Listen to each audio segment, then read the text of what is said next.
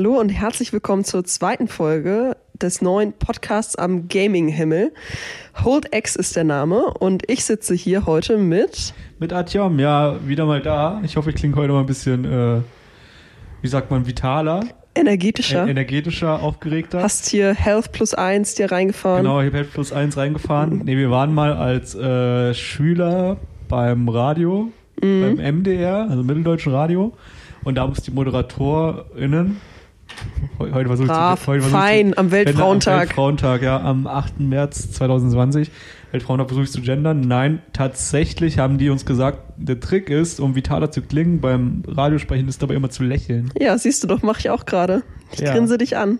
Das liegt aber nicht am Radio. Oh, oh. Tatsächlich war ich hier in unserer unmittelbaren Nachbarschaft auch mal beim Radio, nämlich bei Energy Hamburg, auch als mhm. Schüler noch, äh, zu einer un säglichen Zeit um 5 Uhr morgens und es war irgendwie der zweite Ferientag und die hatten halt über Facebook aufgerufen, hey Schüler, die das hier anhören und Bock haben jetzt in den Ferien, kommt doch mal vorbei äh, und wir machen mal mit euch äh, eine Morningshow zum Thema Schule.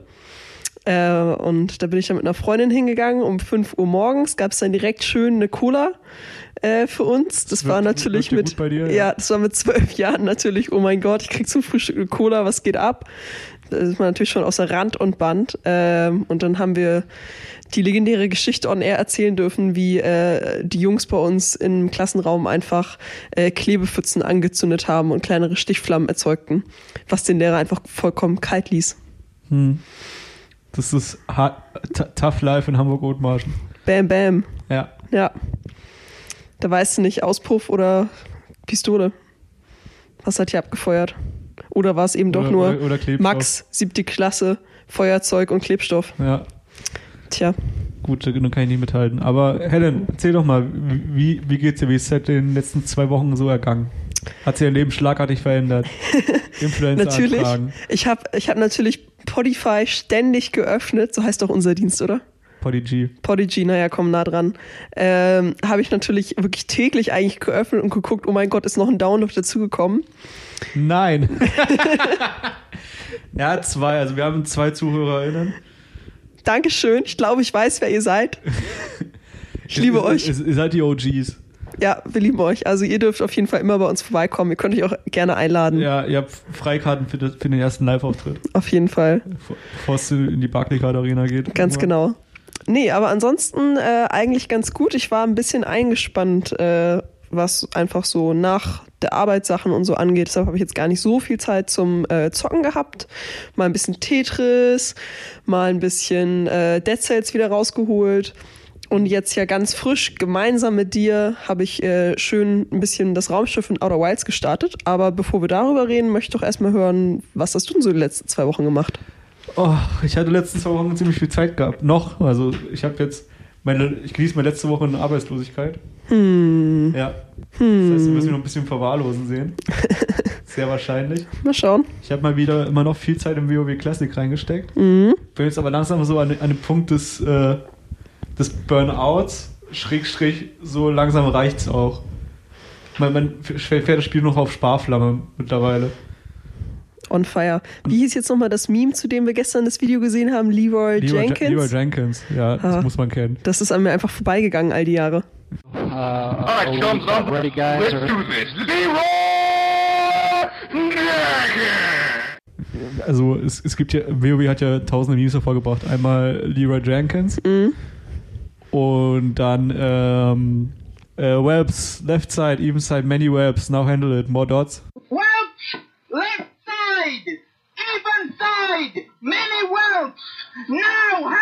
Auch das kenne ich nicht. Das ist äh, eine kleine Bildungslücke.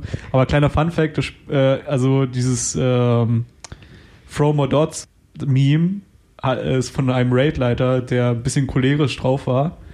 Und es gibt ein Add-on am Spiel, das dir quasi die Bosskämpfe so ein bisschen erleichtert, bzw. hilft dabei. Und als kleines Easter Egg, dieser Gag, wenn du diesen Bosskampf wieder machst, den er in dem Meme gemacht hat, dann hörst du die Soundspur dabei. Das ist ziemlich lustig. ich merke also, schon. Ich merke schon wieder, äh, dass wir in verschiedenen Teilen des Internets unsere Jugend verbracht haben. Du bist ja schon ganz früh in die Reddit-Ecke abgerutscht, würde ich sagen. Ja, früh Reddit, nee. Nicht? Schüler-VZ. Schüler-VZ. Schüler-VZ. Naja, okay, wir reden vielleicht über andere Zeiträume. Ja. Aber mit den ganzen Memes und so, ich habe ja lange Zeit Memes nur auf Tumblr mitbekommen. Und da memt man ja über andere Dinge als WoW, ehrlich gesagt. Zum Beispiel bei Harry Potter. Sehr viel, sehr viel Harry Potter, ja, sehr viel Sherlock oder äh, Doctor Who, so diese ganze Ecke eher so ein bisschen. Ja. Ja. Aber ja, jedenfalls, ich habe jetzt WoW für mich langsam so ein bisschen, würde ich da äh, einen Haken dahinter machen. Keine Angst, ich rate immer noch einmal die Woche. Yay. Gut, dass sie mir nicht entgehen. Aber ich suche wieder so ein bisschen mein persönliches Main-Spiel. Einmal die Woche wäre ja eigentlich äh, wär ein gesundes Pensum. Ja, abends ist es halt. Einmal die Woche. Entschuldigung, ja, Entschuldigung, Einmal. dass da 39 andere Leute noch mit dranhängen. Mhm. Klar. ja. Ja. aber jedenfalls äh, auf der Suche nach einem neuen Hauptspiel dachte ich mal wieder, können wir was zusammenspielen. Wir haben ja vor ein paar Wochen mal zusammen Resident Evil 2 gespielt, was auch sehr, sehr schön war. Du als alter äh, Grusel-Angsthase, Horror, love it. ja, Horror Love It, Mhm. hast dich da ein bisschen davor drücken können, aber es hat dir, glaube ich, auch sehr gut gefallen, dieses Spiel. Es hat mir immer sehr gut gefallen, bis ich ein bestimmtes Geräusch gehört habe. Ich versuche das jetzt mal zu imitieren. Tok, tok, tok, tok, tok, tok, tok, tok, tok. Ja. So ungefähr. Ja, aber wir haben jetzt dieses Wochenende unser kleines Experiment äh, Outer Wilds zusammen angeschaut.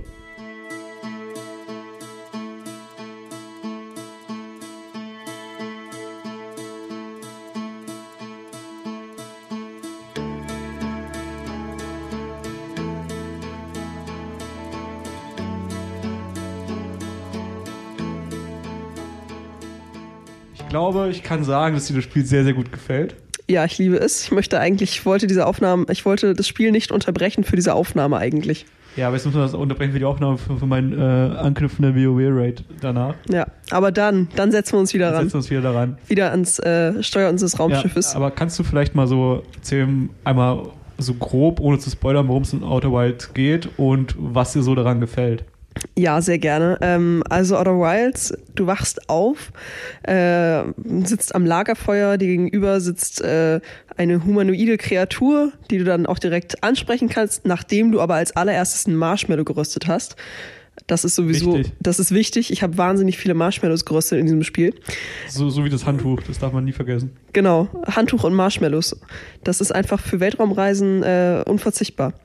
Jedenfalls, äh, den sprichst du da an und stellt sich heraus, okay, wow, diese, äh, diese Kreaturen, die haben schon Space Travel relativ gut für sich erschlossen und heute ist dann auch endlich der Tag gekommen, an dem du als kleines Küken, du wirst immer Küken genannt, aber als kleines Alien auch endlich das Weltall erkunden darfst, beziehungsweise zumindest äh, das Sonnensystem, in dem du eben lebst. Ähm, und dann machst du erstmal so ein bisschen Tutorial-Sachen, um deine Gerätschaften kennenzulernen und dann fliegst du einfach los und du weißt gar nicht so wirklich, ja, wo soll ich denn jetzt hin? Das hat ja auch keiner gesagt. Es hieß einfach nur so, ja, mach mal, erforsch doch mal ein bisschen. Das ist halt das, was wir so machen. Und du denkst so, ja, okay, erforschen, finde ich ja generell schön, Open World und so. Und dann landest du irgendwo, ist auch total egal, wo du hingehst. Und dann irgendwann äh, wachst du plötzlich wieder am Lagerfeuer auf und denkst so, warte mal, habe ich was falsch gemacht? Und dann stellt sich aber raus, nein, du hast nichts falsch gemacht und ähm, dann fliegst du wieder los. Und das Spiel sagt dir gar nicht wirklich, hier äh, mach jetzt dies, tu jetzt jenes, sondern du hast total dein eigenes Tempo, du kannst dir deine eigene Richtung aussuchen und hast äh, in der Begrenzung dieses Sonnensystems eigentlich die absolute Freiheit. Sehr schön zusammengefasst. Also ich habe auch jede Menge Spaß dabei. Es ist im Prinzip ein Erforschungsrätselspiel. Wobei die Rätsel waren jetzt noch nicht so viele, muss man ja, sagen. Ne? aber es, man muss schon viel kombinieren. Es lebt auch davon, dass man das auch zusammenspielt, weil äh, also es lebt schon davon. äh, Bleib bei mir, bleib bei mir. Man muss dazu sagen, das Spiel triggert einen sehr, weil die Steuerung kann einen sehr, sehr zermürben und man denkt so, oh mein Gott, wie dumm kann man sich anstellen als Person mit dieser scheiß Steuerung. Plus Ego-Perspektive. Plus Ego-Perspektive. Wie blöd kann man sich anstellen? Man macht nur Mist, kann es aber selbst nicht besser, weswegen man sich aber gegenseitig die ganze Zeit selbst auch triggert. Man meckert sich dann so ein bisschen an, so, boah, kannst du jetzt nicht mal? Und Ja. oh, was ist denn? Ah, ja, ja. Aber äh, es macht trotzdem sehr, sehr viel Spaß und auch wenn mal irgendwas schief geht oder so, die Verluste sind nicht allzu groß. Genau, es ist eigentlich immer so, dass man in jedem Loop ungefähr immer so ein kleines bisschen äh, das große Ganze man, man, kommt immer einen Schritt weiter, egal was man macht. Das finde ich das Schöne an dem Spiel. Genau, man lernt eigentlich, also jede, jede Reise hat sich gelohnt. Ja. Aber ähm, dieser Ausflug in die Outer Wilds hat äh, uns dazu gebracht, dem heutigen Thema ein bisschen näher zu kommen. Und zwar frei den Spielen, wo man denkt mal daran, an Open World. Und Open World war jetzt, so sage ich mal, in den letzten Spielejahrzehnt insgesamt auch so ein übergreifendes Thema. Also fast jedes AAA-Spiel braucht eine Open World. Wehe, es hat keine. Äh, und ich wollte mit dir heute mal ein bisschen darüber reden, Helen. Ja, sehr gerne. Ähm, eigentlich weiß ich ja schon, dass du gar nicht so der Fan von Open World bist. Exakt. Äh, deshalb finde ich es ganz interessant, dass du das äh, heute besprechen möchtest. Ähm, magst du einfach mal für die zwei Hörer, die uns zuhören und die vielleicht gar nicht wissen, was eine Open World eigentlich ist, sagen, was äh, eine Open World für dich bedeutet? Ja, eine Open World ist, wie man eben sagt, eine offene Spielwelt, die man frei erkunden kann. Also es ist jetzt nicht wie in einem, äh, sagen wir mal, Uncharted-ähnlichen Spiel oder Tomb Raider, falls, falls man das kennt. Man hat einen Punkt A, muss zu Punkt B gelangen, sondern es ist einfach nur alles frei heraus. Und man hat eigentlich stets die vermeintlich spielerische Freiheit. Das ist das, was im Vordergrund steht. Ist nicht zu wechseln mit äh, Sandbox-Spielen wie jetzt in Minecraft oder so, wo man sich teils der Welt, die Welt auch so zusammenbauen kann, sondern einfach nur, man hat einen äh, Größen, in dem man sich frei bewegen und entwickeln kann. Und das war so im letzten Spielejahrzehnt auch so das äh, übergreifende Thema. Also wirklich viele Blockbuster auch so, was man jetzt eben in den Top Ten der Dekade sieht, wie jetzt ein Skyrim, ein Witcher, also alles Open-World-Spiele. Und äh, ja, Helen, weißt du noch zum Beispiel, was dein erstes Open-World-Spiel war? Ja, also die Zuhörer der letzten Woche werden es bestimmt auch noch wissen. Äh, mein erstes Open-World-Spiel, würde ich eigentlich sagen, war eins der GTA-Spiele. Wobei die ja eigentlich auch gerne eher als Sandbox beschrieben werden. Und jetzt bin ich mir gar nicht so sicher, wo denn da eigentlich die Trennlinie verläuft. Ob es daran liegt, dass man mehr Nebenmissionen im klassischen Open-World-Spiel hat oder wie würdest du das definieren? Ja, in Sandbox-Spielen geht es ja primär darum, äh, mit der Welt zu interagieren.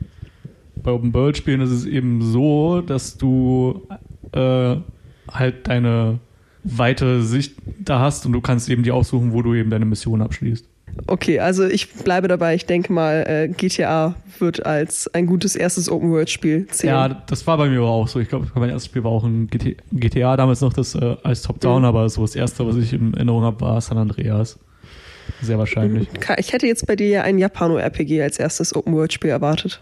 Ja, es ist halt die Frage, ob man das so klassisch als Definition Open-World-Spiel sehen mhm. kann. Ja. Es ist, also theoretisch ist es ja eins, wenn man jetzt ein altes Final Fantasy nimmt, Final Fantasy 7 hat man ja immer so eine offene Oberwelt, mhm. bei der man ab einem gewissen Punkt im Spiel, man kriegt eigentlich in jedem Final Fantasy ein Luftschiff, kann dann frei aussuchen, wo man hingeht, beziehungsweise weiter der Story folgen, man hat immer so ja. Nebenstränge. So war das in meinem Liebling Golden Sun natürlich auch. Ja. Irgendwann habe ich das Schiff bekommen und dann ab dafür. Genau. Aber äh, wie wir angesprochen haben, du bist ja ein großer Fan von Open World Spielen, ich eher weniger. Und mhm. äh, was gefällt dir denn so an Open World Spielen? Was ist so dein, was, was, was sorgt dafür, dass es dir so viel Spaß macht?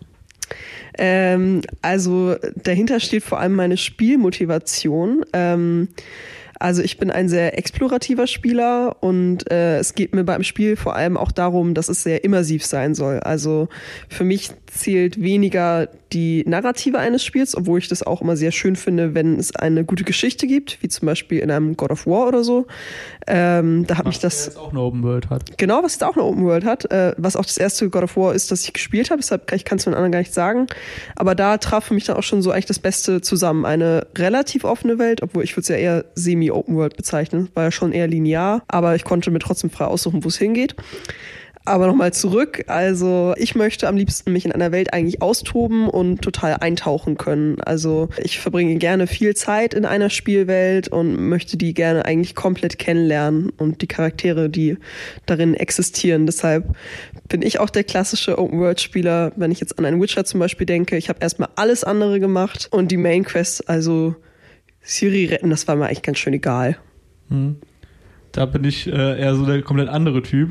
Also für mich steht immer die Hauptstory im Vordergrund. Mhm. Ich will eigentlich im Prinzip die Idee, die mir das Spiel verkaufen will, auch sofort erleben. Das heißt, es ist in Witcher, okay, es ist halt klar, ist, die Nebenstränge sind ja auch wirklich so teilweise mit das Beste, aber so die Hauptstory dahinter, alles, und äh, als die Story vorantreibt, so das ist das, was ich haben will. Mhm. Und deswegen ist für mich oftmals bei einem Open-World-Spiel alles drumherum, die ganzen Nebenaufgaben, äh, einfach nur Spielzeitstreckung gefühlt. Und es ist auch so, dass du teilweise einfach nur, du hast im Prinzip drei verschiedene Aufgaben, die du machen kannst. Mhm. Die sind auf deinem Map ausgeführt in A, zehn verschiedene Variationen und damit hast du im Prinzip 30 Quests gemacht, aber es sind eigentlich nur drei.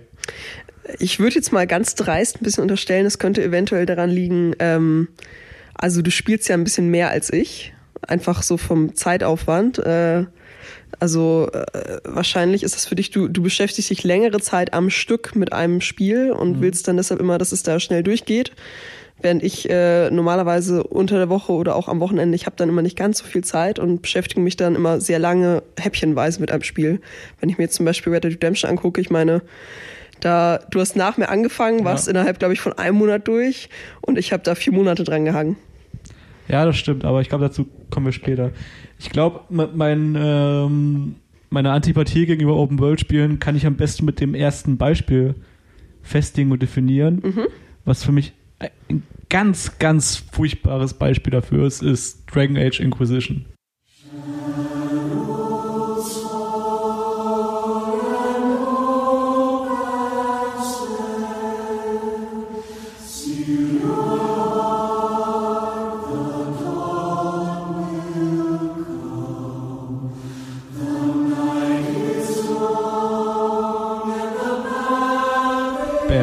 Wolltest du schon mal spielen, glaube ich? Mhm, Habe ich auch auf der Playstation Hast runtergeladen. Auf der Playstation runtergeladen? Gab es für 3,99 Euro, mhm. ist immer ein guter Indikator schon mal. Ja, das ist, äh, also man muss dazu sagen, Dragon Age Inquisition kam in, in der Kritik ziemlich gut weg, was aber eher daran lag, dass es zum äh, Anfang des PS4-Zykluses rauskam es eigentlich das einzige Spiel war, was es gab, mhm. was man spielen konnte. So, warum hat Dragon Age Inquisition eine schlechte Open World? Warum macht es für mich Open World ein bisschen madig? Nun, die Sache ist, die Dragon Age ist im Prinzip ein Franchise, das nicht bekannt ist für eine Open World. Mhm. Hatte nie eine gehabt, das war mehr so ein klassisches äh, RPG, wo man einfach nur Maps abläuft und, und dann schon abschließt mit seiner Gruppe. Das hat jetzt, um quasi äh, den ganzen um die Kriterien zu erfüllen für ein AAA-Spiel, was so also eine Zeit gab, dieser Hype. Also es hat jetzt nicht nur EA gehabt mit, äh, mit äh, den Dragon Age-Spielen, sondern auch äh, jetzt auch für Mass Effect Andromeda war es auch so ein Beispiel, aber da war es jetzt nicht so schlimm wie bei äh, Dragon Age Inquisition. Und zwar wurde einfach nur eine Open World aufgedrückt auf dieses Spiel. Man merkt nämlich äh, halt überall, okay, das ist eine DNA, kein Open World-Spiel, aber es wurde einfach reingedrückt. Man äh, hat, wie ich bereits erwähnt habe, äh, da verschiedene Grundaufgaben, waren glaube ich so drei, vier Stück. Mhm. Und die hast du eben auf jeweils so verschiedene Mini-Open Worlds, andere Welten. Und da musst du halt diese Aufgaben erledigen. Und du hast immer das Gefühl gehabt, okay, du machst die Map auf, du hast eine Liste, die du abarbeiten musst und die musst du erfüllen. Und das zieht mich eben aus dem Spielgefühl komplett raus. Mhm. Weil, also wenn ich jetzt ein Rollenspiel spiele wie Dragon's Inquisition, was eben für eine starke Narrative steht, äh, Charaktere, deren Geschichten ich erleben will, ist es für mich halt nicht kohärent zu sagen, alles klar, du kommst mal dahin und dann machst du diese generischen Aufgaben die ganze Zeit, die nichts mit der Hauptstory zu tun haben. Einfach nur, um dadurch so, ein, ja, so eine Spielzeitstreckung zu schaffen. Weil Musst du die denn machen? Da, dazu kommen wir zum nächsten Kritikpunkt. Das ist nämlich für mich einfach nur äh, das aller, Allerschlimmste, was eine Open World machen kann. Äh, wenn man im Prinzip die Hauptstory erst weiter progressieren kann, wenn man eine bestimmte Anzahl an Nebenquests abgeschlossen hat. Mhm. Ja. Ich meine, das ist ja schön und gut, dann, also es ist halt äh, guter Kompromiss zu sagen, okay, wir haben die Open World, wir haben sau viele Nebenquests, die du machen kannst. Mhm. Aber wenn du Bock hast auf die Hauptstory, dann machst du nur die. Das klappt in Witcher ziemlich gut, zum Beispiel. Das ist ein sehr gutes Beispiel, Red Dead Redemption. Ja. Musst du nicht machen, aber, aber kannst du. Bei Dragon Age ist es eben nicht so. Da musst du teilweise einfach nur komplett wirst du über deine Fortschritte daran gehindert, dass du die Nebenquests da machen musst. Das ist furchtbar.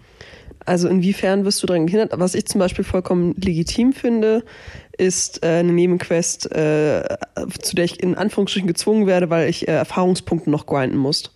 Also mhm. ich muss irgendwie Erfahrungspunkte sammeln und ich kann das zum Beispiel entweder machen, indem ich Kämpfe austrage oder indem ich mir halt irgendwelche Nebenquests suche und die mache.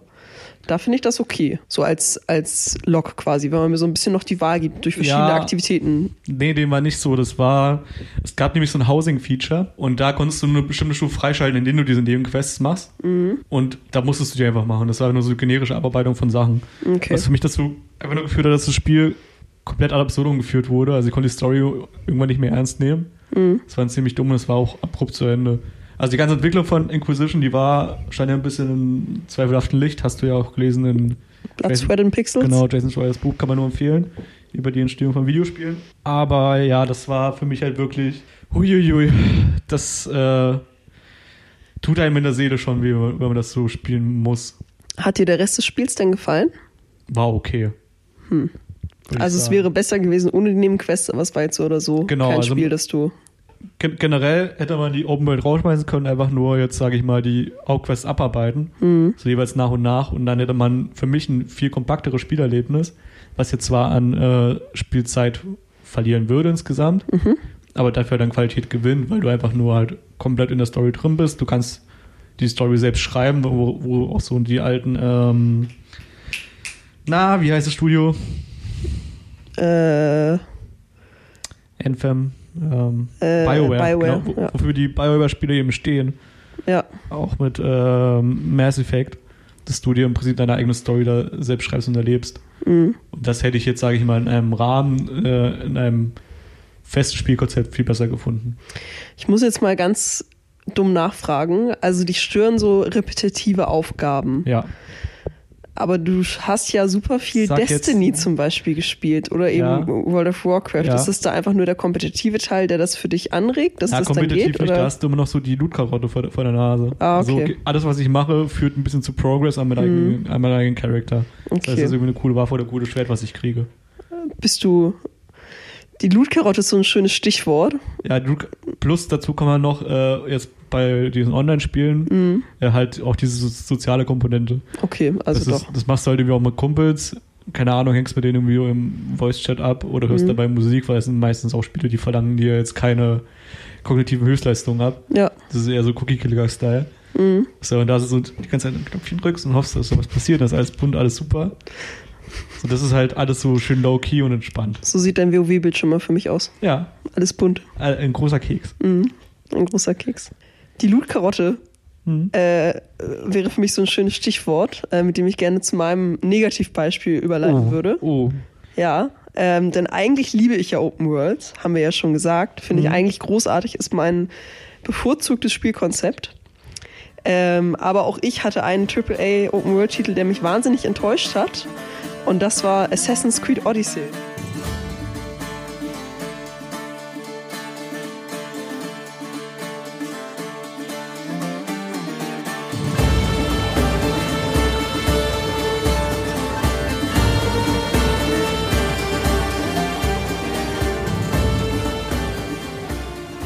eigentlich total furchtbar. Ich habe mich wahnsinnig drauf gefreut, denn dieses Spiel hakt für mich eigentlich also die drei Checkboxen ab.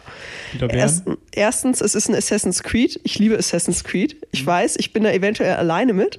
Nö. Na, ich bin eindeutig, ich bin eindeutig nicht alleine. Ich bin eindeutig- Ich weiß, ich bin eindeutig nicht alleine, aber ich finde Assassin's Creed total toll.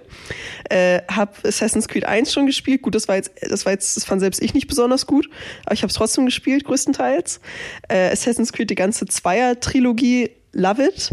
Aber war im Zweier ist auch nicht so, dass du, also ich habe es ja auch gespielt, fand es Mhm. auch cool, aber da war es auch so, dass du irgendwann äh, eine bestimmte Anzahl an Nebenquests erfüllen musstest, um weiterzukommen. Das erinnere ich ehrlich gesagt nicht, aber ich habe, glaube ich, so ziemlich jede Nebenquest gemacht, weil ich immer Geld brauchte, weil ich meine Stadt so gerne hübsch gemacht habe. Das ist das Sims-Feature, das ist ganz wichtig. Ja, Das kleine Sims-Feature. aber zurück zu Es, ja. genau, also wie ja- gesagt, also die erste Check Checkbox, die ist eigentlich erfüllt. Es ist ein Assassin's Creed geil. Nächste Checkbox, ich kann als Frau spielen, als so eine richtig butch Cassandra. Einfach nur, äh, ja, also äh, finde ich schon relativ toll. Ähm, ist eigentlich, na gut, im Prinzip ist es ein Mann in Frauenklamotten, aber ähm, Also ich habe trotzdem- immer, wenn ich dich dabei zocken gesehen habe, so immer waren sie unterhaltsam, wenn sie irgendwie so einen dummen Spruch gedrückt hat. Genau, sie ist halt einfach, also ich finde sie einfach als Charakter eigentlich schon ziemlich unterhaltsam. Äh, Vielleicht jetzt nicht der feministische Charakter, ich will ganz ehrlich sein. Man kann es noch besser machen, aber es trotzdem fand ich erstmal gut. äh, dass ich überhaupt die Möglichkeit bekomme, dass ich nicht nur Aloy habe, sondern auch noch, ich krieg auch noch eine Cassandra. Ja, die ist einfach nur wahnsinnig unterhaltsam als Ja, Person. kann man nicht anders sagen. So, und Checkbox 3, griechische Mythologie. Oh mein Gott, Ja. I love it. Das weißt du ganz genau. Es ist für mich so mit, mit das höchste der Gefühle. Ähm, ja, also ich dachte, fantastisch. Ich habe extra, ich habe meine Bachelorarbeit ja äh, geschrieben Anfang Mhm. 2019 und hatte mir Assassin's Creed Odyssey extra nicht gekauft, weil ich dachte, nee, das kannst du nicht machen. Du Das wirst ist so viel. Zeit investieren. Das geht nicht. Genau, das ist mein, das ist meine, mein Keks quasi. Das, das geht nicht. Äh, und dann habe ich es angemacht und dann war ich auch erstmal so, ja, geil, oh, voll schön, alles voll groß hier und so. Finde ich super, Cassandra, geil, hm, okay, Kampfsystem fand ich schon in Assassin's Creed Origins nicht so geil. Also auch wenn alle sagen, ja, das ist ja eigentlich das bessere Kampfsystem im Vergleich zu den alten, nö, sorry. Mhm. Okay, ich muss das also- gar nicht so fake Ja, anspruchsvoll ich, haben. Ich äh, will noch kurz einhaken. Also, ich habe jetzt, das einzige Assassin's Creed, was ich gespielt habe, war Assassin's Creed 2. Mhm. Also kann ich da gar nicht so mitreden, aber ich, was ich gehört habe, ist, dass es immer stetig verbessert hat, die Kampfsysteme. Ich fand es tatsächlich in, ähm, im Black Flag gefiel es mir relativ gut, das Hm. Kampfsystem. Ja, was ich Ähm, da halt gesehen habe bei dir, war so, es war halt so ein ja, Dark Souls Light, was Mhm. mittlerweile auch jedes Open-World-Spiel braucht. Ja. Aber noch nicht mal irgendwie, ich weiß nicht. Also es hat mir einfach wirklich nicht gut gefallen. Da fand ich selbst äh, in, also da hatte ich einfach in Dark Souls 1 mehr Spaß äh, am Kampf als da jetzt. Ja, jeder hat in Dark Souls 1 mehr Spaß Ja. im Kampf als überall sonst. Ja, das stimmt wohl. Und vor allem Dämon. muss man sagen, ähm, ich hatte gerade kurz davor nochmal God of War nämlich gespielt für eine Uni-Präsentation. Ah, Und da ist das Kampfsystem halt. Puh, das ist halt geil, ne? Also ich, Ja. du erinnerst dich ja wahrscheinlich. äh, Ich habe ja sogar die letzte, ich habe ja sogar die Valkyrenkönigin bekämpft und besiegt, äh, weil ich dann irgendwann einfach so im Kampfsystem drin war und das einfach so geil fand. er ist einfach nur halt auch komplett gepolished. Also Ja, das, es ist halt fühlt sich so, so Perfektion. saftig an, wenn du einen Schlag triffst. Oder Ja. so. Wow. Das ist halt geil. Und dann habe ich so ein Assassin's Creed und naja, also das Kampfsystem war schon so das erste, wo ich dachte, hm, naja, okay, finde ich jetzt nicht ganz so toll, aber okay. Äh, riesige World ist ja super und was ich auch gehört hatte, ähm, es gibt viele, viele, viele Quests, es gibt richtig viel zu tun und im Vergleich zu Origins haben sie es nämlich verbessert, dass jede Quest auch so eine kleine Geschichte hat. Und das fand ich ja wiederum geil, weil das in Witcher auch so war. Da hat ja jede Quest hat irgendwie eine Geschichte mit so einem Twist. Ja, bei Witcher fand ich es aber zum Beispiel schön, hast du die Map gehabt mit den 1000 Fragezeichen. Ja, das hat mich nicht gestört. Äh, Das kommt halt darauf an, ob du ein Completionist bist oder nicht. ja, das bin ich halt nicht, aber da, da war es zum Beispiel eben so, ich mach, ich mach die Map auf, denke mir so, okay, kann ja alles abhaken, da wird Mhm. ja irgendwo was Cooles dabei sein. Es war vielleicht von diesen 100 Fragezeichen war so eine richtig coole Sache dabei. Und da hatte ich immer Angst gehabt, es zu verlieren, das hat mich wahnsinnig genervt immer. Hm, ja, nee, das kann ich nicht so nachempfinden, ehrlich gesagt. Das war für mich Da kein Problem. Ich, stehe ich alleine da. Nö, bestimmt nicht, aber das war für mich kein Problem, weil, äh, also, weil eben jedes Mal, wenn ich dann, also weil ich ja immer wusste, die richtigen Quests werden anders ausgeschildert als die kleinen dummen Fragezeichen. Hm. Und von daher eigentlich das Einzige, was ich wirklich an Schatzsuchen oder wo ich immer wusste, ich brauche jetzt ein gutes Item, dann habe ich halt die Schatzsuchen gemacht. Und ansonsten, ja, okay, dann ist da mal ein Monsternest, dann nimmst du das mal mit, aber war jetzt nicht, also habe ich als direkt nicht wichtig eingeordnet. Ja. Jedenfalls, Odyssey, wir ja. gehen wieder zurück zur Odyssey. Also die Quest, das sollte ja verbessert worden sein. Dachte ich mir so super. Jetzt also eine richtig lebendige, schöne Open World. Pustekuchen. Denn das große Problem, ja, du machst hier immer wieder das gleiche ungefähr. Was ja an sich erstmal nicht schlimm ist. Eigentlich, aber die Loot-Karotte. Die Loot-Karotte ist absolut beschissen. Das glaubst du gar nicht. Du findest andauernd Sachen und die sind dann auch irgendwie immer stärker, aber du findest direkt bei der nächsten Aktion findest du wieder etwas, was eventuell ein bisschen besser ist. Und das macht mich persönlich wahnsinnig. Also die Belohnungen sind absolut wertlos. Du machst andauernd das Gleiche in so einer absurd großen Welt. Und es, also es ist wirklich, es ist einfach komplett egal, was du da tust. Und das, äh, das hat mich wahnsinnig gemacht und auch gelangweilt irgendwann. Das erinnert mich an, äh, an Retail-WoW. Das, das ist halt wirklich, ja, wieder zum leidigen Thema zurück, aber das ist halt wirklich gen also genau dasselbe Problem. Was ist denn Retail WoW Also überhaupt? das äh, jetzige WoW, das, also ähm, das, das aktuell, das, Das Weiterentwickelte. Das, das Weiterentwickelte, Nicht genau. Classic. Im jetzigen Addon, das Mhm. nicht Classic, genau. Da hast du auch eine absurd große Welt, du kannst tausend Sachen machen, aber die sind im Prinzip alle sinnlos, weil du kriegst auch, wie gesagt, für alles ein bisschen Loot-Upgrade. Mhm.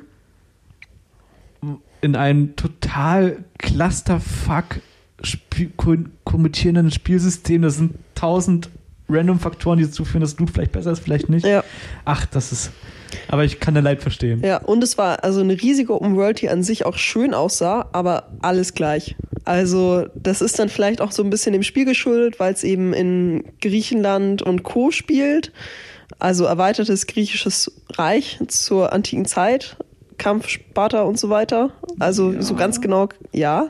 Du hast Ja. es nicht gespielt, ich schon. Ja, aber äh, jetzt, wo du, wie du es so erzählst, ähm, würde so als Gegenbeispiel Red Dead Redemption 2 nehmen, was ja eigentlich dasselbe Problem hätte, ist aber geschickt löst. Da reden wir aber gleich drüber. Das dachte ich mir schon. Ne?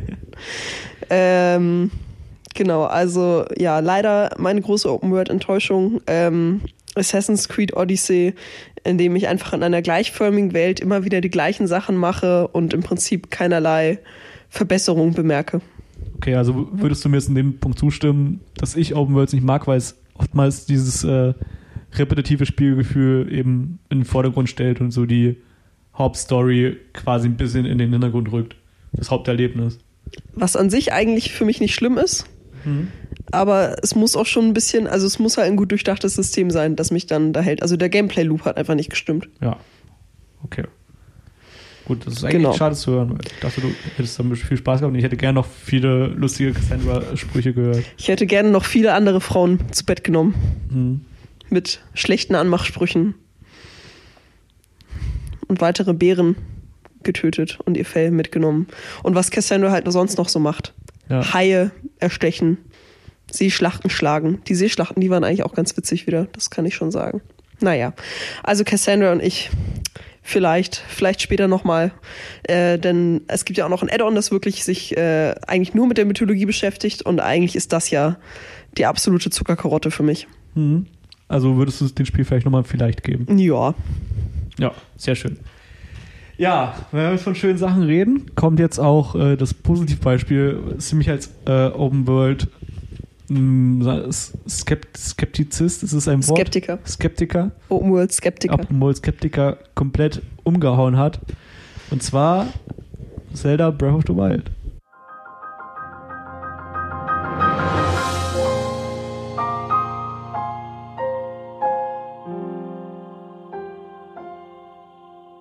Was ja so das erste Open World Zelda ist und das äh, hat mich eigentlich dadurch umgehauen, dass es das Konzept Open World erstmal halt auch ernst genommen hat, fand ich Mhm. und äh, auch dadurch so eine Art neuen Ansatz geliefert hat, dass man die äh, Open World als Game Loop verstanden hat. Also im Prinzip, du, du spielst nicht, äh, du ratest nicht deine Liste ab, die, die du sonst in jedem Open World Spiel hast, keine Ahnung, so generisches, generischer Ubisoft-Titel, du machst die Map auf, du hast da deine Quests, gehst du dahin, alles klar, alles cool. Bei Zelda, mh, du gehst dahin und wirst es mal komplett äh, losgelassen, dich niemand an die Hand. Du hast klar so eine kleine Einführung, in der du schon all deine Tools bekommst. Aber ab da heißt es so, ja gut, mach was du willst. Und äh, man muss erstmal damit zurechtkommen. Also ich glaube, jeder, der Breath of the Wild gespielt hat, war am Anfang erstmal ein bisschen verstört. So die, erste, die ersten zwei, drei Spielstunden, da dachte man sich schon so, okay, was passiert hier? Was soll das? Hast du dich da genauso gefühlt? Also ich meine, du hast ja auch gespielt. Wie war für dich der Anfang bei Breath of the Wild? Also für mich war der Anfang von Breath of the Wild erstmal sehr frustrierend, ehrlich gesagt. Denn äh, ich habe es ja einige Zeit nach Release gespielt und ich bin da rein und ich dachte nur so, wo ist mein Paraglider? Ich will fliegen. Wo ist mein Paraglider? Und dann musste ich erstmal anderthalb Stunden Tutorial machen und ich war, also I was not amused, ganz ehrlich. Ich wollte Paragliden. Als ich dann aber meinen Paraglider endlich hatte, ähm, da war ich dann auch erstmal so, hm, okay, und jetzt? Ich stand vor einer großen, großen Wiese. Genau dieses, dieses und dieses und jetzt Gefühl, was, äh, was einem mittlerweile so die Spiele immer liefern. So, okay, man weiß nicht weiter, aber man muss sich nicht wirklich anstrengen und sich überlegen, okay, da gehe ich jetzt hin. Sondern bei Zelda ist es immer so gut, okay, das heißt es nicht irgendwie so, ja, okay, ich muss ein Hyrule Castle oder mir werden die vier Titanen gezeigt. Aber dann erstmal merkst du erstmal so, hm, okay, ich setze mir da mal einen Marker und laufe da in die Richtung, dann sehe ich einen Schrein und laufe da los. So, das, was du auf dem Weg erlebst, das formt dein Spielerlebnis und äh, macht diese Welt so lebendig. Eben nicht die, du hast keine Story, die im Vordergrund steht, keine Narrative. Also du hast nicht äh, irgendwie coole, lustige NPCs. Es ist einfach nur im Prinzip dich. Ey, Terry. Ja, also halt jetzt nicht so wie, wie in Red Dead Redemption 2, wo halt eben die, ähm, die NPCs quasi das Beste eines Spiels sind, meiner Meinung nach. die ganze Gang. Aber egal, dazu kommen wir bestimmt nochmal gleich. Wäre schön, wenn du nicht alles vorwegnimmst. Ja, ich mag, ich mag, ich habe das Gefühl, wir haben, wir haben da dieselbe Wellenlänge, aber egal. Äh, wo war ich stehen geblieben? Ja, Was macht bei, das Spiel aus? genau, äh, dass man im Prinzip einfach nur halt sich in diese Welt immer wieder reinbegeben kann, ohne diesen Druck zu haben, okay, ich muss jetzt eine Liste abarbeiten oder so, sondern einfach nur, ich nehme mir jetzt ein Ziel vor, ich habe jetzt diesen Berg, kletter da hoch und da oben ist egal, was man macht, man hat immer, immer so ein bisschen was erreicht und man hat auch immer was erlebt, immer was anderes. Und da, man sieht ja, also bis heute sind ja noch irgendwie Gifts von Breath of the Wild im Netz äh, verstreut, wo man lustige, coole Sachen macht. So kommen diese echt äh, coole Physik-Engine, wo man eben sich wirklich ausleben kann. Das hat abwechslungsreiche Gegenden, hat saucoole Rätsel. Und ich weiß auch zum Beispiel, dass ich einmal, ich war eigentlich schon durch mit dem Spiel und ich war einfach nur so, ich, ich hatte Bock, auf den Berg zu gehen und von dem Berg aus einfach nur runter zu snowboarden. Und da habe ich wirklich nur Schreine entdeckt, die ich vorher sonst Mhm. nie entdeckt hätte. Also einfach nur, bin da so quasi aus Langeweile in Anführungszeichen gelandet. Und diesen Entdeckungsdrang, die hatte ich nie bei Open World Spielen gehabt. Und da bin ich quasi immer so sklavisch ein bisschen an, an die Map und diese äh, Fahrthelfer gebunden, weil die mir diese Arbeit abnehmen. Mhm. Aber bei Zelda ist es halt eben, okay, dann bin ich dieser Helfer. Ich muss quasi bestimmen, wie die Story vorangeht. Und das war eben für mich halt echt äh, eine Offenbarung. Und ich freue mich schon auf den zweiten Teil. Mhm. Dips, Mach doch. ja, schon gesagt. Ich, Ich kaufe mir da wahrscheinlich eh einmal selbst. ja. Äh, und das sind so ein bisschen meine Gedanken zu Breath of the Wild. Das, hast du, da- das ist ja für dich auch ein äh, Spiel, das groß in deinem Herzen steht. Hast du dazu noch ein paar Gedanken? Ja, ich äh, habe gerade bei deiner Erzählung daran gedacht, dass es mich sehr äh, an Outer Wilds tatsächlich, oder beziehungsweise Outer Wilds erinnert mich Hat an vielen Stellen, äh, genau, an Breath of the Wild.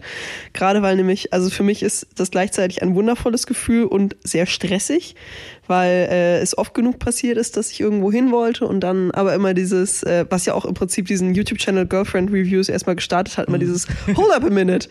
Du siehst irgendwas dann und denkst so, oh ja, da muss ich ja auch noch hin. Also äh, wirklich Ablenkung pur die ganze Zeit. Ähm, und dann irgendwann hast du noch mal eine Idee oder so. Und das ist ja jetzt bei Outer Wild auch so, dass wir ständig dann denken, ah, warte mal, okay, wir müssen uns merken, das kann man bestimmt noch machen, hier sollte man noch mal hin, das so, muss man sich oh, da, ansehen. da ist noch eine Mhm. Oh, guck mal, da ist ja noch eine Ecke. Oh, kann man da noch hinfliegen?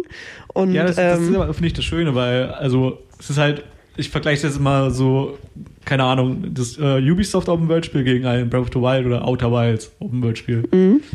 Bei Breath of the Outer Wilds, Trademark, äh, läufst du eben los und du, du hast tausend Ablenkungen überall und du kannst hingehen und egal was du machst, du kommst nach vorne. Bei einem Ubisoft-Spiel mache ich mir meine Map auf, suche mir dann meine Quest aus, wo ich hin will, laufe dahin und kriege aber keine wesentliche Ablenkung. Also nichts, was meine Aufmerksamkeit so in Anspruch nimmt, dass ich sage, okay, das ist jetzt für mich viel wichtiger als das, was ich eigentlich vorhabe. Das kommt tatsächlich auch ein bisschen drauf an. Also ähm, äh, mir ist das da doch ein, zwei Mal passiert bei, äh, bei Assassin's Creed, dass nämlich wenn, also wenn irgendwie was Besonderes in der Landschaft Ja. ist, dass ich dann das irgendwie ein, ein, zwei Mal, ja. eine nein, nicht ein, zwei Mal, jetzt übertreibt man nicht, so groß ist die, also die Welt ist dafür zu groß. Äh, also, dass du dann irgendwie, da siehst du eine Statue oder irgendwas Cooles.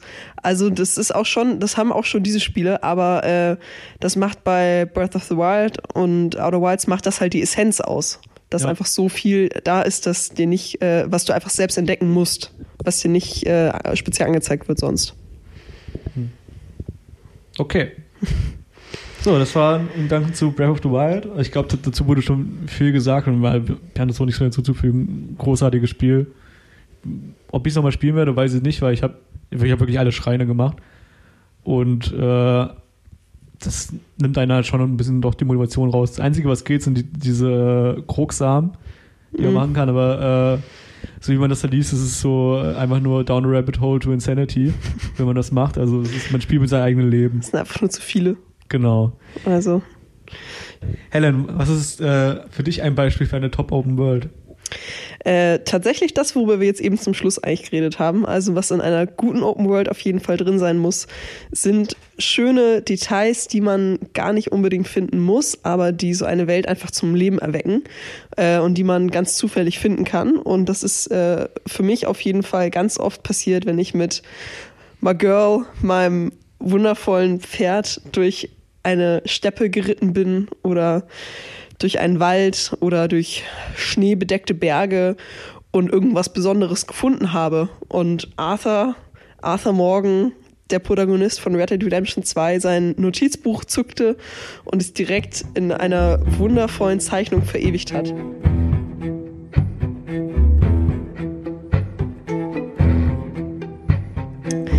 Ja. Oder Spoiler, John Marston etwas weniger begabt auch.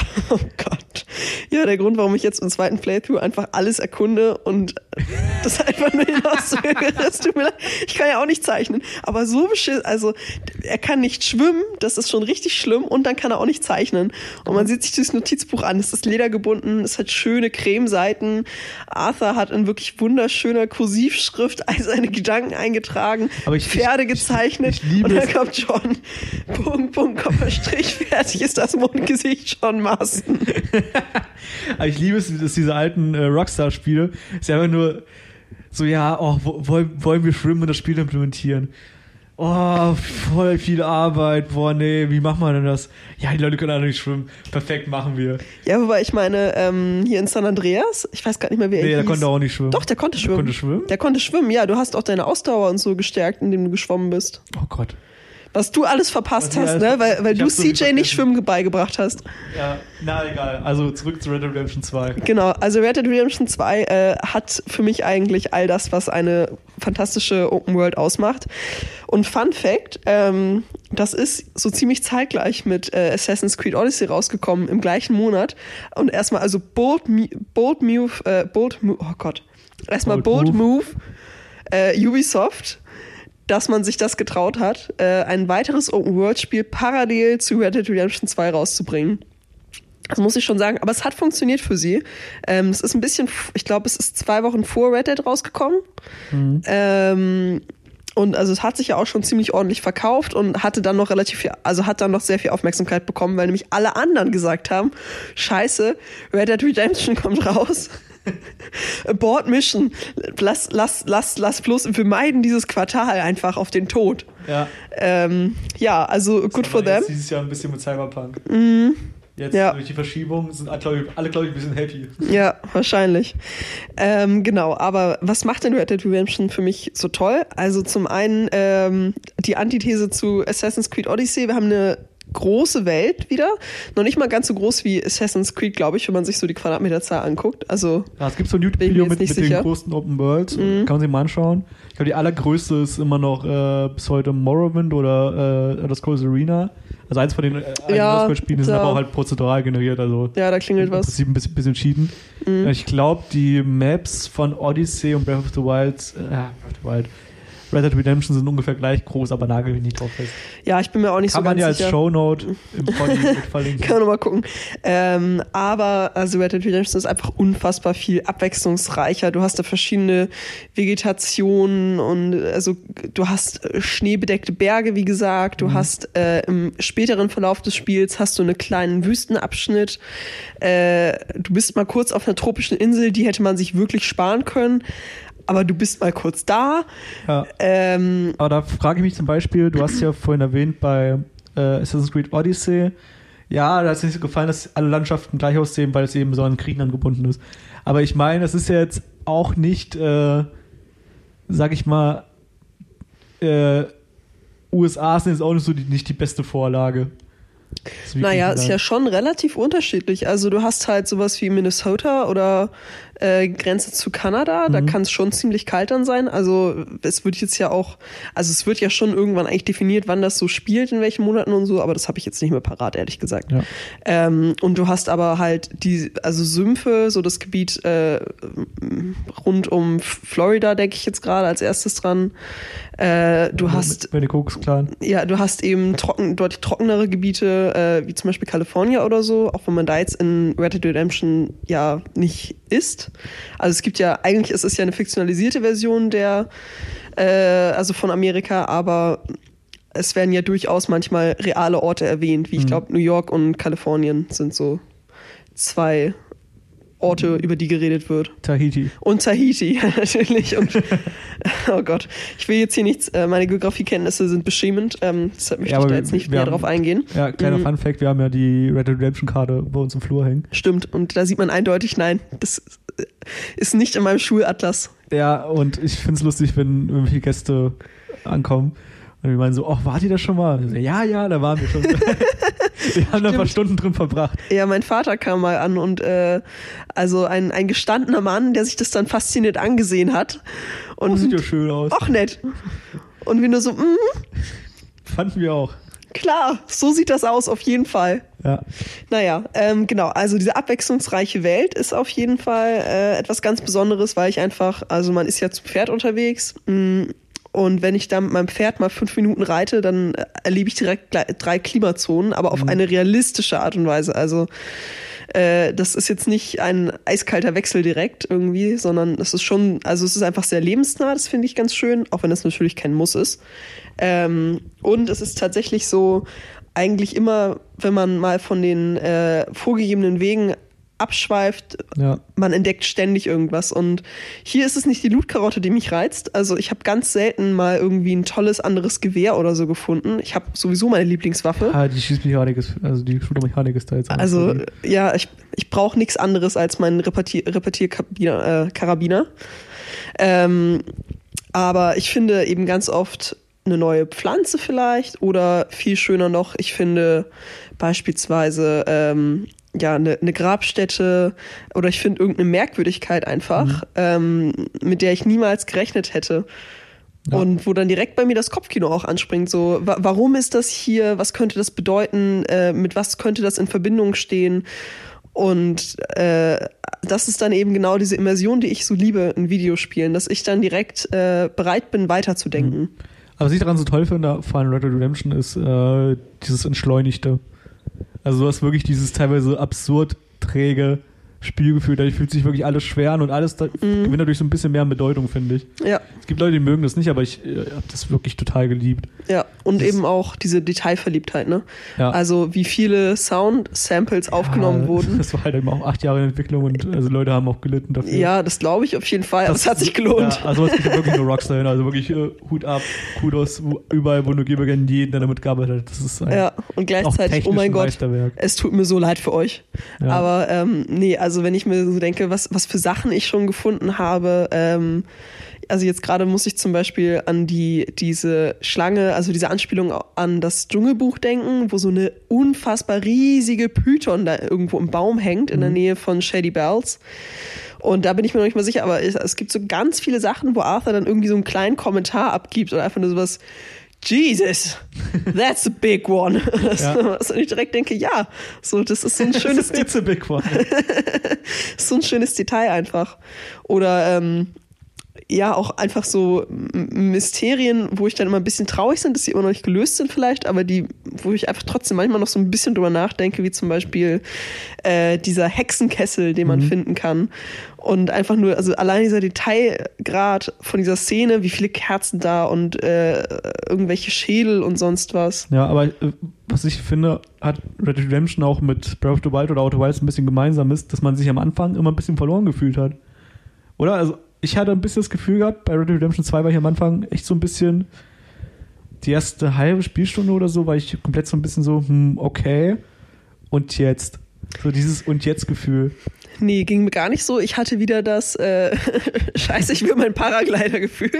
Äh, weil man ja erstmal, mal- man hat ja erstmal Tutorial in den schneebedeckten Bergen. Man kämpft sich super langsam voran mit seiner Lampe und ich dachte die ganze Zeit nur so, so, wo ist mein Pferd? Ich will losreiten, weil ich ja auch schon Mhm. äh, Red Dead Redemption 1 gespielt hatte und genau wusste, wie viel Spaß mir das immer macht, äh, meinem Gaul einfach durch die äh, Gegend zu preschen. ja. Und was man noch hervorheben muss, ist wirklich das äh, großartige Ensemble an äh, Gangmitgliedern. Oh ja, also hat, die macht wirklich Charaktere. einen wahnsinnigen Spaß, einfach nur in den Lager rumzusitzen, da mit den Leuten zu reden. Mhm. Wenn Uncle wieder irgendeine Scheiße erzählt oder Dutch einfach nur in seinem Zelt rumhockt und mit dem Grammophon ein bisschen Musik hört und dann, Ja. ah, wie heißt die äh, Iren da? Äh, mit ihm Miss. O'Shara. Ja, äh, genau. Oh, das ist immer so diese, Molly, Molly Ja. ist das. Und diese kleinen Geschichten oder halt eben, wie, wie sich äh, Jack mit äh, Dingens streitet. äh, John mit Abigail? John, genau, John mit Mhm. Abigail streitet ab und zu. Ja. Oder auch mal damit Jack rumspielt, das ist halt. Ja, es sind wirklich diese Details, also dieses Spiel, das ja wirklich die Immersion. Nicht, also ich habe das wirklich Stunden am Stück spielen können, mir wurde nicht langweilig, Ja. auch wenn es zu langsam ist, sondern ich dachte immer, ja, okay, ich möchte jetzt nochmal was Neues finden, eine neue Kleinigkeit mir ansehen. Äh, und ich konnte mich auch immer darauf verlassen, dass dieses Spiel noch irgendeine Überraschung für mich bereithält. Ja, also um dich mal zu zitieren, ich will auch mal wieder Red Dead Redemption 2 spielen. Wenn man so darüber redet, ist es halt wirklich Ja. auch so eine so diese dreckige, auch diese, diese wahnsinnig gute Story. Mhm. Wirklich. Ja. Also, falls ihr es spielen wollt, wieder ein kleiner Spoiler. Äh, der Twist, dass man eben weiß, so, okay, man kriegt irgendwann ähm, Sätze Krankheit. Tuberkulose? Man kriegt irgendwann Tuberkulose. Und das halt auch ein Wendepunkt im ganzen äh, Character Arc von- Arthur Morgan ist. Mhm. Dass er eben sagt, so, okay, ich war jetzt die- dieser scheiß Mensch mein ganzes Leben lang, jetzt nutze ich so meine letzten Lebensmonate, um was Gutes zu tun. Ich krieg Gänsehaut, wenn ich drüber rede. Und, oh ja, das, Ja. wie das alles ausspielt, das ist schon Und es ganz hat ja auch- Kino. es hat ja auch kleinere Auswirkungen auf, aufs Spiel an sich. Ähm, Ja. So, ich vermeide, also Arthur steckt sich, also Spoiler nochmal, ne? Wenn ihr es noch spielen wollt, dann ähm, hört mal ein bisschen weg jetzt. Ähm, Das hilft beim Podcast immer sehr. ja. ja, äh, also die nächsten zwei Minuten vielleicht weghören. Ähm, also Arthur äh, erkrankt sehr früh im Laufe der einer Mission, die man eben machen muss, erkrankt er an Tuberkulose, aber das ist noch also äh, noch nicht ausgebrochen quasi. Und dann irgendwann gibt es einen Punkt nach einer Mission, wo er dann zusammenbricht und ab da heißt es halt so, du hast jetzt Tuberkulose äh, und du hast Tierbehüt. ja, ja, du hast ja diese drei Werte, ähm, du hast Gesundheit, Ausdauer und dein Deadeye und äh, dann daraufhin ist deine Ausdauer beeinträchtigt. Und das ist ehrlich gesagt nicht ganz so schlimm, weil so viel renne ich mit Arthur nicht, sondern eigentlich ich lasse ihn die ganze Zeit reiten. Mein Pferd muss halt die ganze Zeit rennen. Aber Mhm. Diese Husterei die ganze Ja. Zeit. So, und mir tut es total leid, dann, wenn ich ihn durch irgendwelche Situationen zwinge oder ihn halt die ganze Zeit durch die Wildnis oder im, im Schlamm reiten lasse und ich denke mir so, Arthur, Arthur hustet dann halt so. Ich denke so, oh Gott, oh Gott, es tut mir so leid. Aber komm, wir, wir fahren jetzt lieber nach, mal nach Hause und du, du schläfst auch mal eine Nacht, okay? Ja, an dieser Stelle kann ich äh, auch äh, die tolle Videoreihe empfehlen. Ich weiß nicht mehr genau, von wem es war, aber äh, Dirty Arthur. Da haben sich ein paar Videospielredakteure den Spaß gemacht, äh, Arthur Morgan einfach nur wirklich äh, unrasiert und fett und einfach nur halt so als äh, den widerlichsten Menschen der Welt darzustellen. ist unglaublich lustig. Kann ich nur empfehlen. Mhm. Link in den Show Notes. Ich glaube, das will ich. Nee, das möchte, nee, Arthur ist nicht so ein Mensch für mich. Nee, aber wenn du es mal gesehen hast, äh, Nee. once, once, once, you- once you go there. Nee, Arthur hat bei mir doch auch immer perfekt den Drei-Tage-Bart gestutzt und äh, immer die Haare nicht zu lang. Glatzen Arthur, beste. Nee. Doch, doch. Arthur ist so ein Einfach schöner Mann. rasieren, dann äh, wuchern lassen. Arthur ist so ein schöner Mann. Das geht nicht. Ja. Gut, Helen, wir haben jetzt auch eine ne gute Zeit wieder erreicht. Ist schon wieder soweit. Es ist schon wieder soweit. Mann, Mann, Mann. Es, es klingelt an der Tür für mich. Klingelingeling. Es ist die Mhm. Blutkarotte. Die Luca. Sie klingelt an. Und ja, ich hoffe, ihr hattet auch Spaß. Und wir sehen uns beim nächsten Mal, wenn es wieder heißt Hold. X.